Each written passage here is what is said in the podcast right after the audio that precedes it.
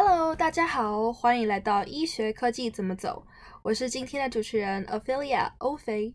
我们是致力于分享有关声音创新的跨国跨领域的交流平台。其实今天这一集比较特别，很高兴也很荣幸邀请到我的大学直属学姐 Eve 来跟我们分享一下，她从一个大学毕业的呼吸治疗师转变成商管人才的心路历程。还有独家访问在 GSK 药厂实习的经验分享，因为实在太难能可贵了。废话不多说，让我们一起欢迎 Eve。好，我叫 Eve 玉山，然后我是 Cindy 大学学姐，然后目前是在正大的 MBA 进修，目前硕二生产论文中。我这边讲一下，就是那个我们大学其实都是念北医的呼吸治疗这样子。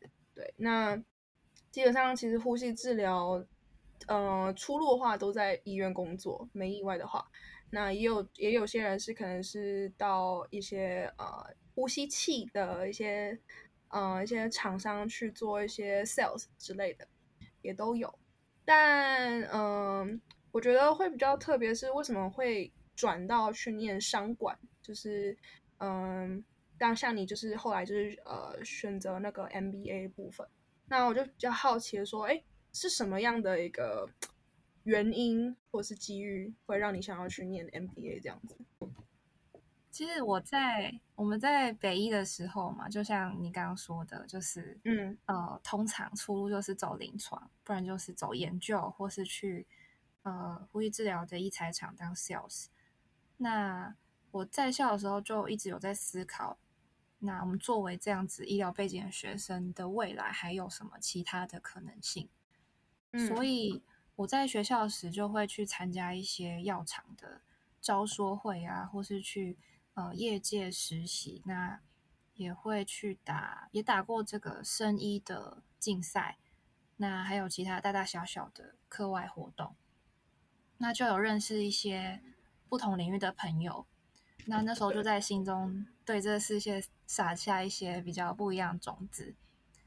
那这都还只是就是初期，就是有一点呃对其他领域有一点点小小认识。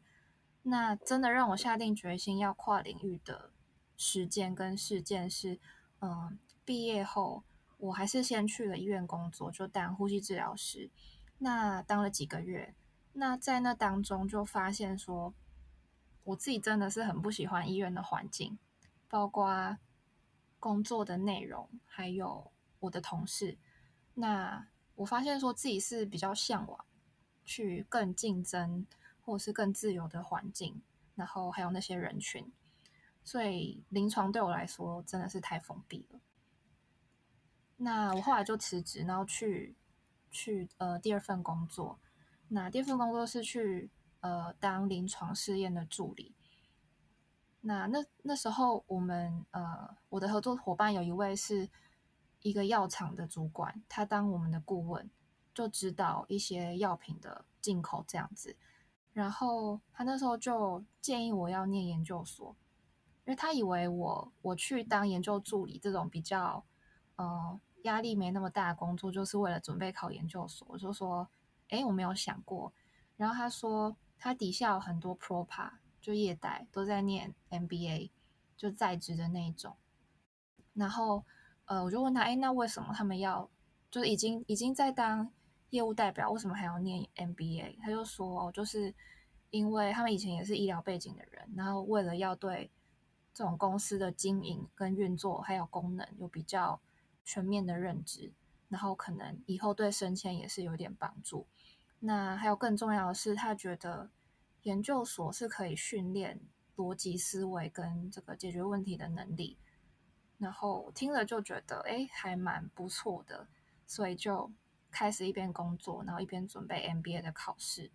那后来是蛮幸运的，就一次就考上，然后上正大这样子。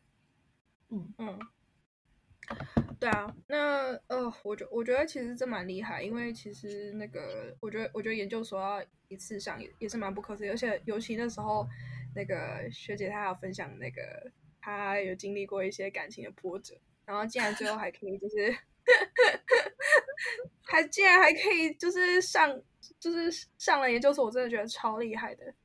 那呃，我第三个问题的话是想问说，嗯，就是其实 MBA 它也有不少学校都有这样开设这样的课程。那当时就是姐，你会选择正大的原因是什么？有特别原因吗？选正大哦，对，呃，其实当初是先从国要考国内还是国外的开始决定。嗯哼哼，然后就跟家人讨论一下，因为毕竟国外跟国内的那个学费会差非常多。哦，对对，就呃问一下家人说他们可以赞助多少学费，还有自己 存款，然后要花的时间，就准备的的时间可能也会不太一样。我觉得国外应该会需要准备久一点，这样。嗯，然后就那时候考量考量了一下，就觉得那还是先考国内。那国内的话，我目标那时候就只设台大跟政大，因为毕竟是要是要我放弃工作，然后牺牲两年的收入，我就觉得那要考的话就考最好的。嗯嗯嗯嗯嗯嗯。所以当然后然后台大没上啦，所以就就去正大了这样子。呵呵呵呵呵，了解。嗯哼。结果呢？其实正大应该也蛮蛮不错的吧，所以这边就想要来问问看学姐说，哎，那目前念完就是觉得说，哎，正大它里面的一些，嗯，不管是它的课程啊，它的一些资源或是师资人脉啊，这些机会啊，你可以，你可不可以就是跟就是呃听众大家分享一下，就是你觉得有哪些亮点，你觉得值得就是提？提给大家，或者说，哎，有哪些东西是可能网络上大家比较搜不到的，你可以愿意分享给大家吗？嗯，哎，我自己当初搜寻到的东西跟实际进来是还好，没什么落差啦，就跟我期待的嗯差不多。我觉得资源算很丰富，嗯，就是我先说我们我们毕业的门槛是四十五学分。然后，呃，除了必修五管、产销人发财、呃，策略管理跟国际企业管理，然后选修的话，系所也开了蛮多课程。然后我们自己也可以再去修其他所的课，因为毕竟每个人可能为了要未来要走的产业不太一样。呃，有人可能想走资讯，那就可以去修资管所的课，这样子这是没问题的。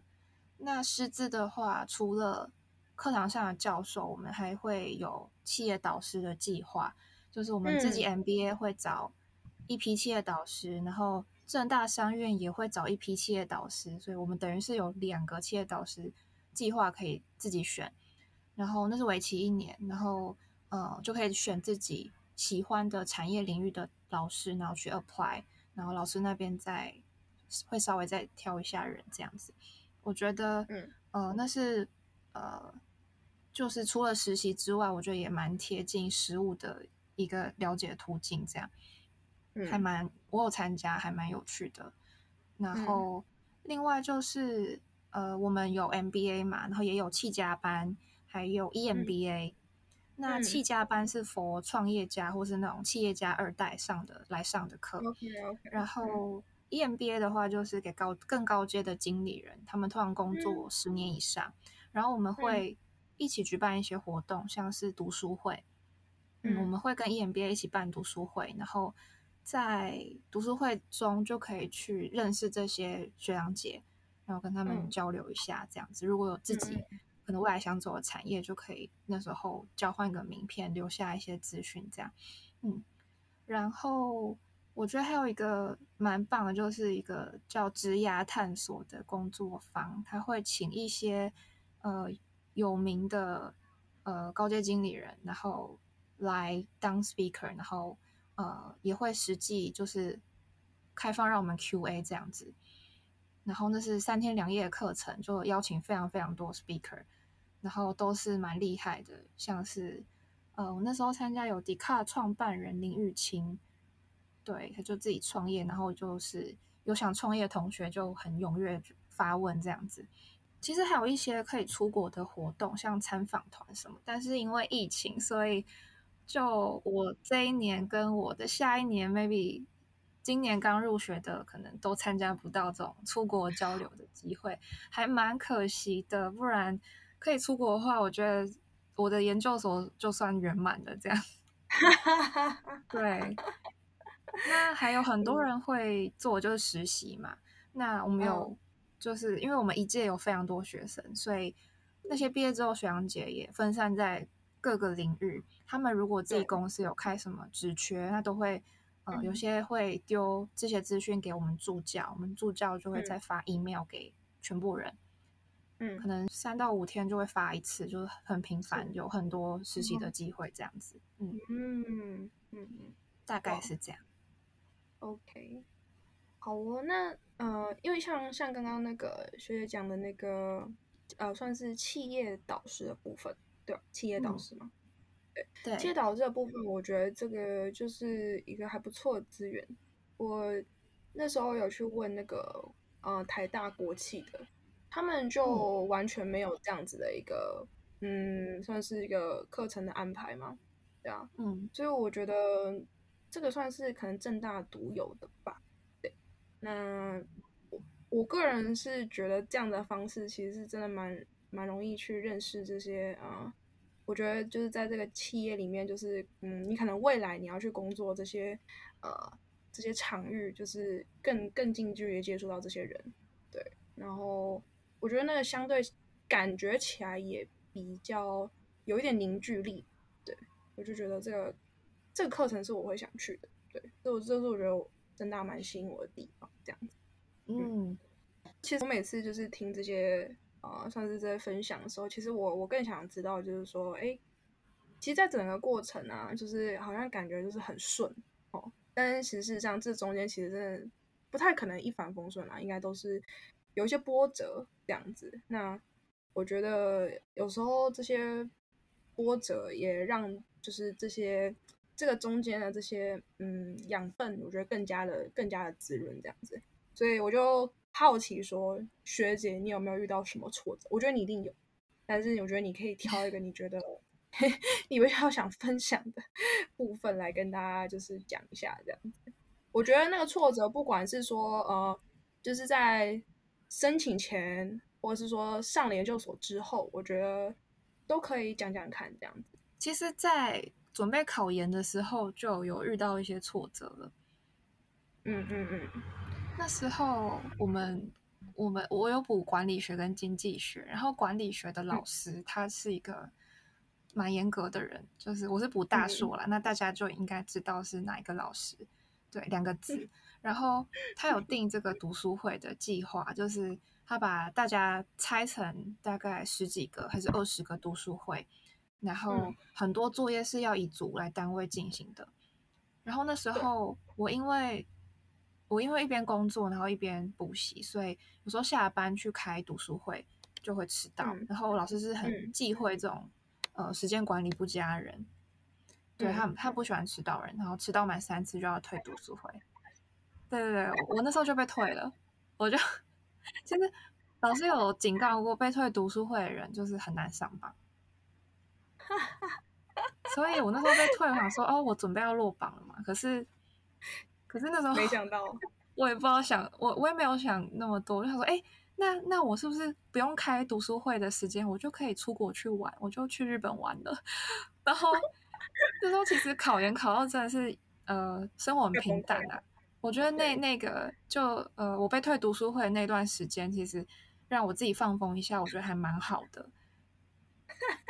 后来后来我组员对我很好，他们就一起去求情啊，然后我。那那阵子表现乖一点，老师就让我加回去。对，是是是，OK。其他挫折的话，我觉得进来之后，呃，也是有啦，就是因为我们班人非常多，然后嗯，我发现会来念这种 MBA 的人，或是商商一类组的人嘛，他们对我来说是很外向，然后很会 social 的。我在我们班上算是蛮蛮内向的人。然后我们班人又很多，那时候开学第一个学期到学期末，可能还有班上可能还有一半的人我没有讲过话。那时候我就有一点觉得，呃，哎，我是不是会怀疑自己，说我是不是不适合就待在这个领域，是不是有那样子特质的人，很外向、会社交人才适合当主主管？因为来念 MBA 人过来就是想当经理人嘛。对，我们有那样特质人才可以当，呃，才可以管理好人。就有一点 怀疑自己，可是后来对比较释怀，是我后来实习的主管，他们也都不算很外向的人。嗯所以就发现，哎，好像还是要看工作表现啦。对，人格特质 努力加分，可能工作的跟同事的关系会更融洽，但是不是不是最主要应该关注的事情。是是是，对对，嗯，我相信我相信，其实很多人在嗯，就是在选择这样的科系之前，可能也都会有这样的疑问，就想说，哎。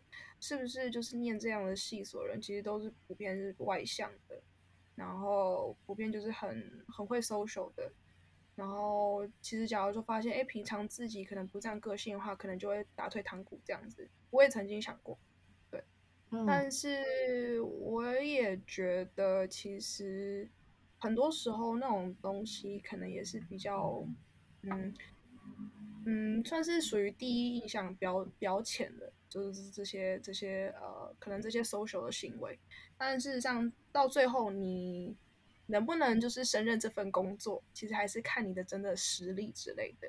对，所以其实呃，我也鼓励大家，就是说，哎，不要因为好像觉得好像个性上跟大家不一样，就就就先放弃这样的机会。而且说不定，其实你越来越认识这些人之后，哎。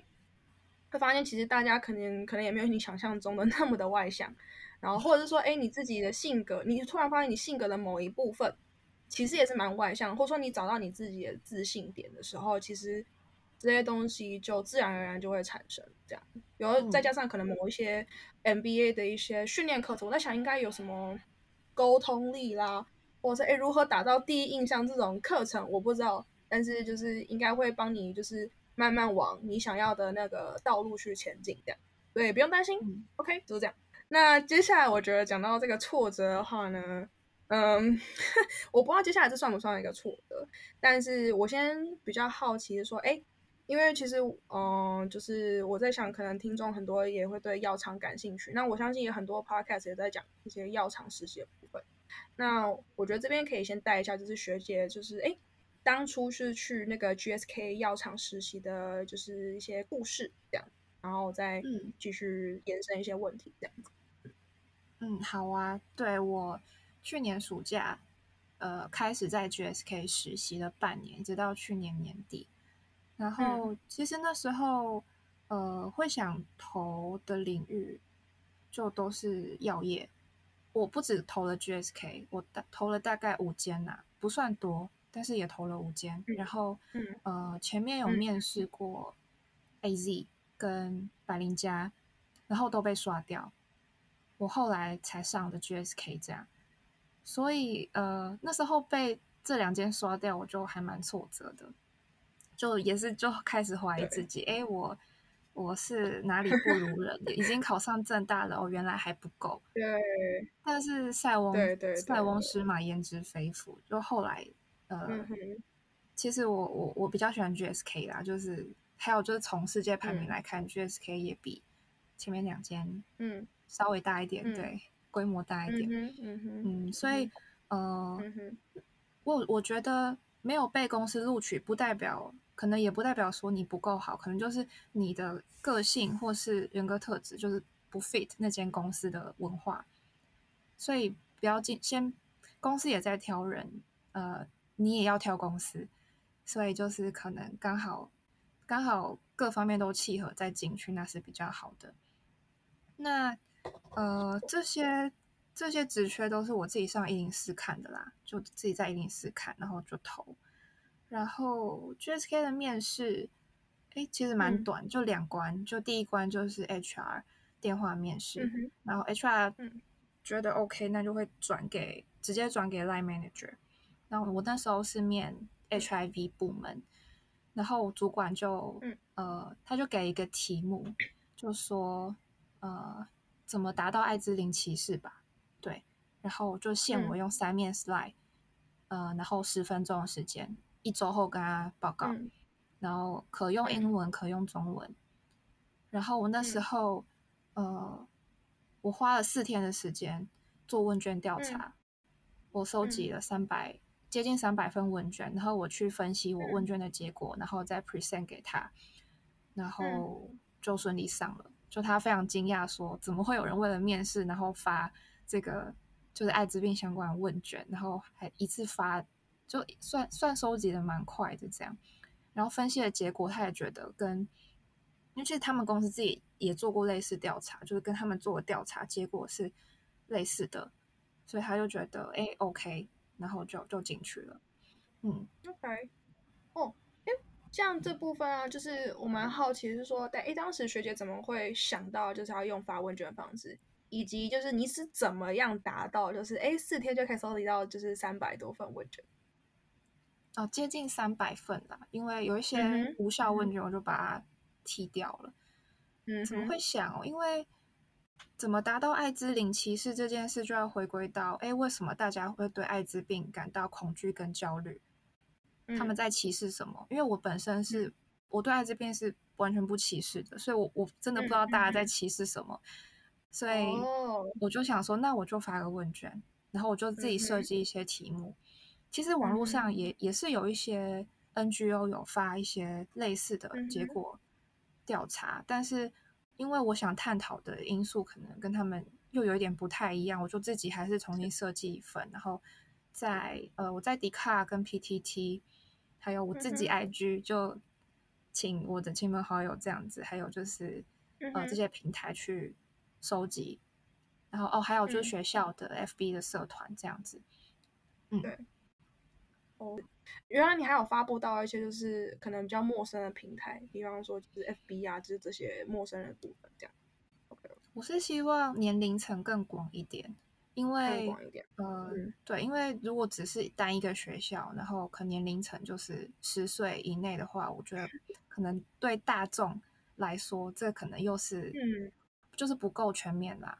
所以就希望我我还要请我爸妈就转发到。他们 就给他们同事之类的，因为调查出来结果真的，老年人相对年轻人对艾滋病的这个无意义的恐惧是更多的。嗯，OK OK OK，没错没错。嗯，好，我觉得我觉得这部分是蛮值得学习，然后还有包含就是像就是前面 recap，就是说，哎，那个其实其实当这些企业在选择你的时候，其实你要相信，哎。其实你进了正大，你进了台大，你已经上这个 MBA，其实你也是有资格去选这个企业的。然后，没错，就是塞翁之马焉知非福，所以其实你也不知道，嗯，其实或许这个这个原本不是你所想的，但是却比啊原本的这个机会还来得更好，也说不定。好，或是说学姐本身的态度其实也是很乐观，就是她就是懂得去看一些哎。就是这些优点的部分，我觉得这也是可以去 学习的。好，OK，那我觉得接下来要问的当然就是说，像你在 GSK 所遇到的一些挑战啊，还有你最后的这个收获，对，看可不可以分享一下？挑战的话，那我先简单说一下我的工作内容好了。我工作的话是负责一个呃 disease awareness 的专案，所以跟销售没有关系。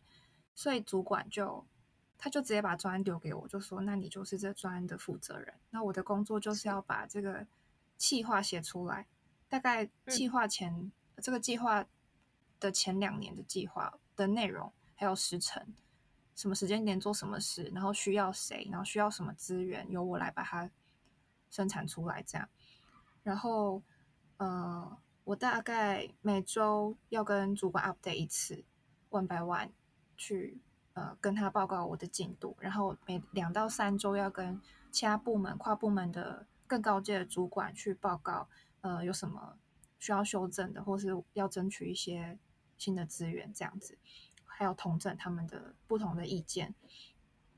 然后我工作内容大概是这样，然后遇到的挑战就是想一下，第一个我完全没有写过这种企划书，就之前。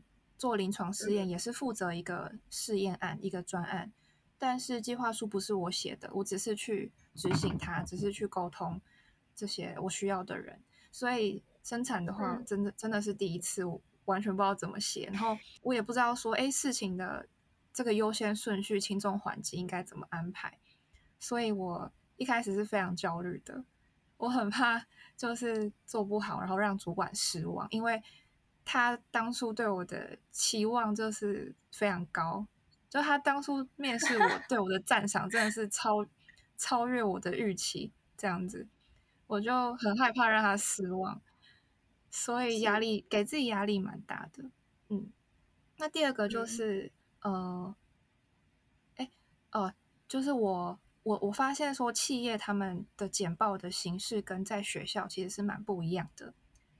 所以，我我做简报的方式其实算打掉重练，就我尝试了很多次，然后呃，我主管还算是帮我上了小小的简报课，就说，哎，呃，你不应该怎么怎么样，就是跟我以前学的完全不一样。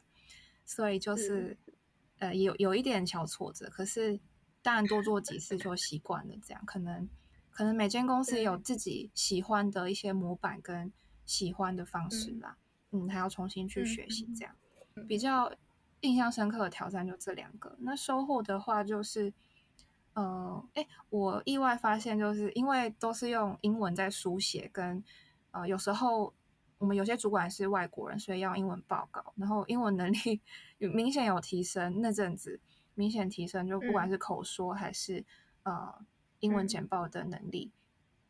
嗯，然后就是呃，更知道说怎么。在短时间内去表达表达出我我想要讲的所有内容，因为大家都很忙，就是尤其是那种跨部门的会议，那些大主管一天当中，他们可能几乎没有什么空档，他们可以空下那三十分钟，那真的是呃要很要很把握他们有空的时间，因为其他时间去敲他们去私讯他们，可能是他们可能是没有时间回的，所以我要把握那三十分钟，然后把。我这两周或者三周的全部资讯要全部很有架构、很有系统的去说出来，然后还要引导他们去做讨论。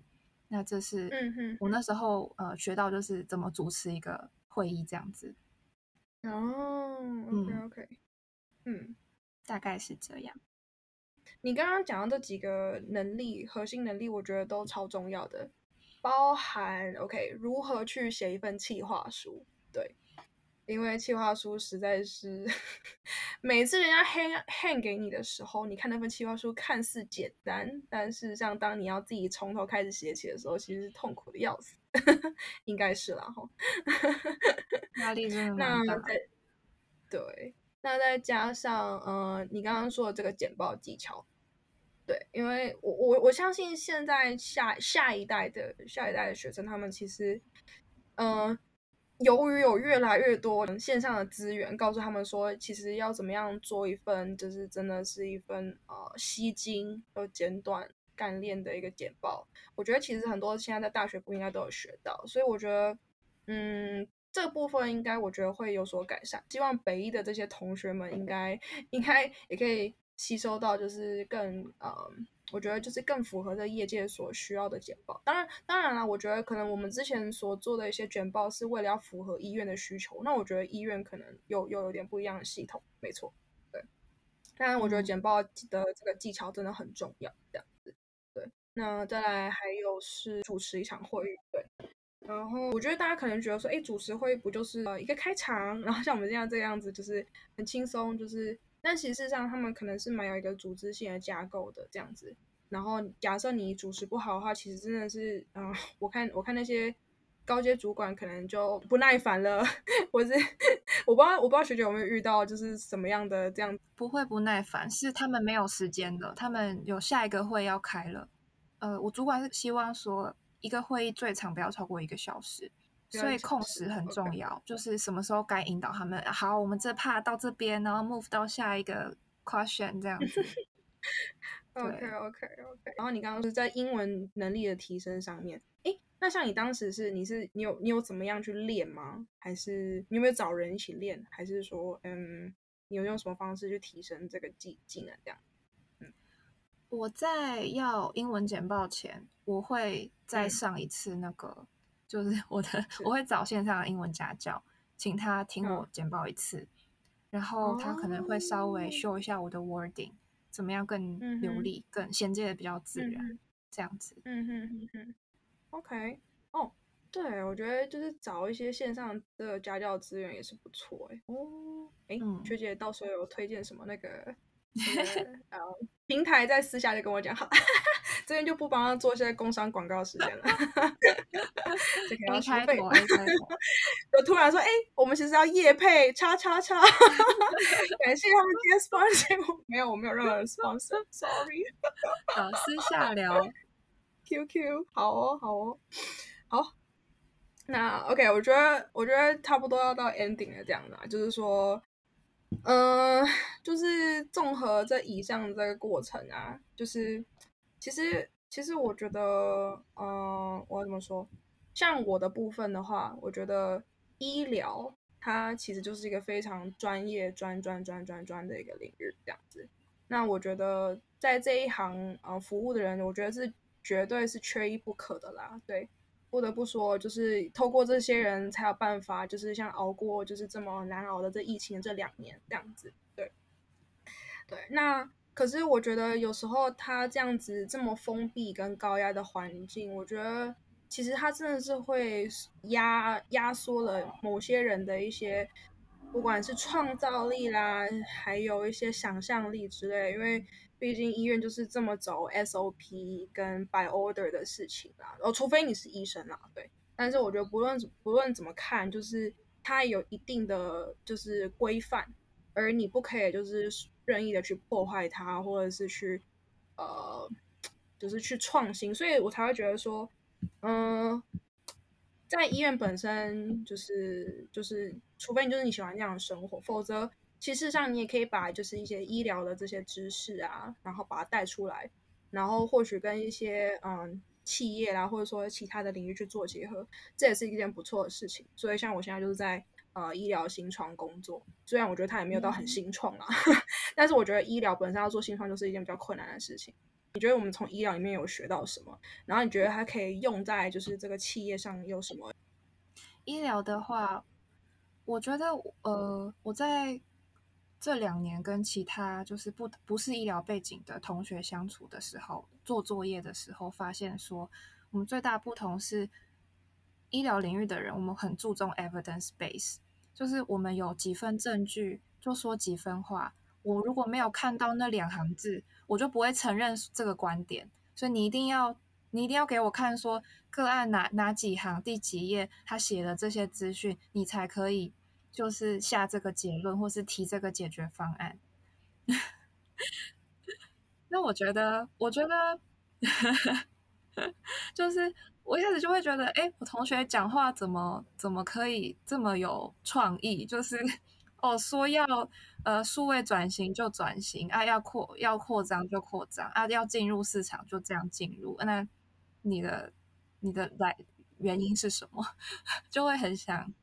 很想一探究竟，就可能以前对以前医医疗的训练是这样训练，我们要这样思考。是是是，对某方面来说，我觉得相对就会比他们来的更务实一点吗？就是非常务实。对，我觉得我好像太务实。对，就是务实，但是有时候我们又可以来就是做一点改变。我觉得在做事情上，可能就是让大家更对你更有信任感吧，就不是只是出一张嘴而已这样。好，OK，所以我今天要总结就是说，哎，就是学姐这边有没有想要跟医疗啊，就是转跑到就是 MBA 学生的一句话？我为什么会这么 specific？就是因为我觉得这这个是相对来说，我觉得是比较 niche 的部分。对，因为太多人可以转到 MBA，但我就想要你对医疗转跑道的 MBA 学生来一句鼓励的话，或是 inspiration 的话，对对。鼓励的话，如果是考生的话。我很喜欢一句话是 "What you think, you become"。你如果非常想要达成什么目标，你就会成为那样的人。嗯哼。虽然这过程真的是漫长且痛苦，但是只要你决心够，呃，我觉得全世界都会联合起来帮助你，是真的。你的积极会让你发现更多机会，然后成为你想成为的人。嗯。OK，如果是鼓励你增加你考试的这个动力的话，我的想法是，呃，我们是 MBA 跟医疗其实真的是相差蛮远的领域啦。嗯，然后其实你看现在未来怎么说，世界资讯的洪流真的是又快又急。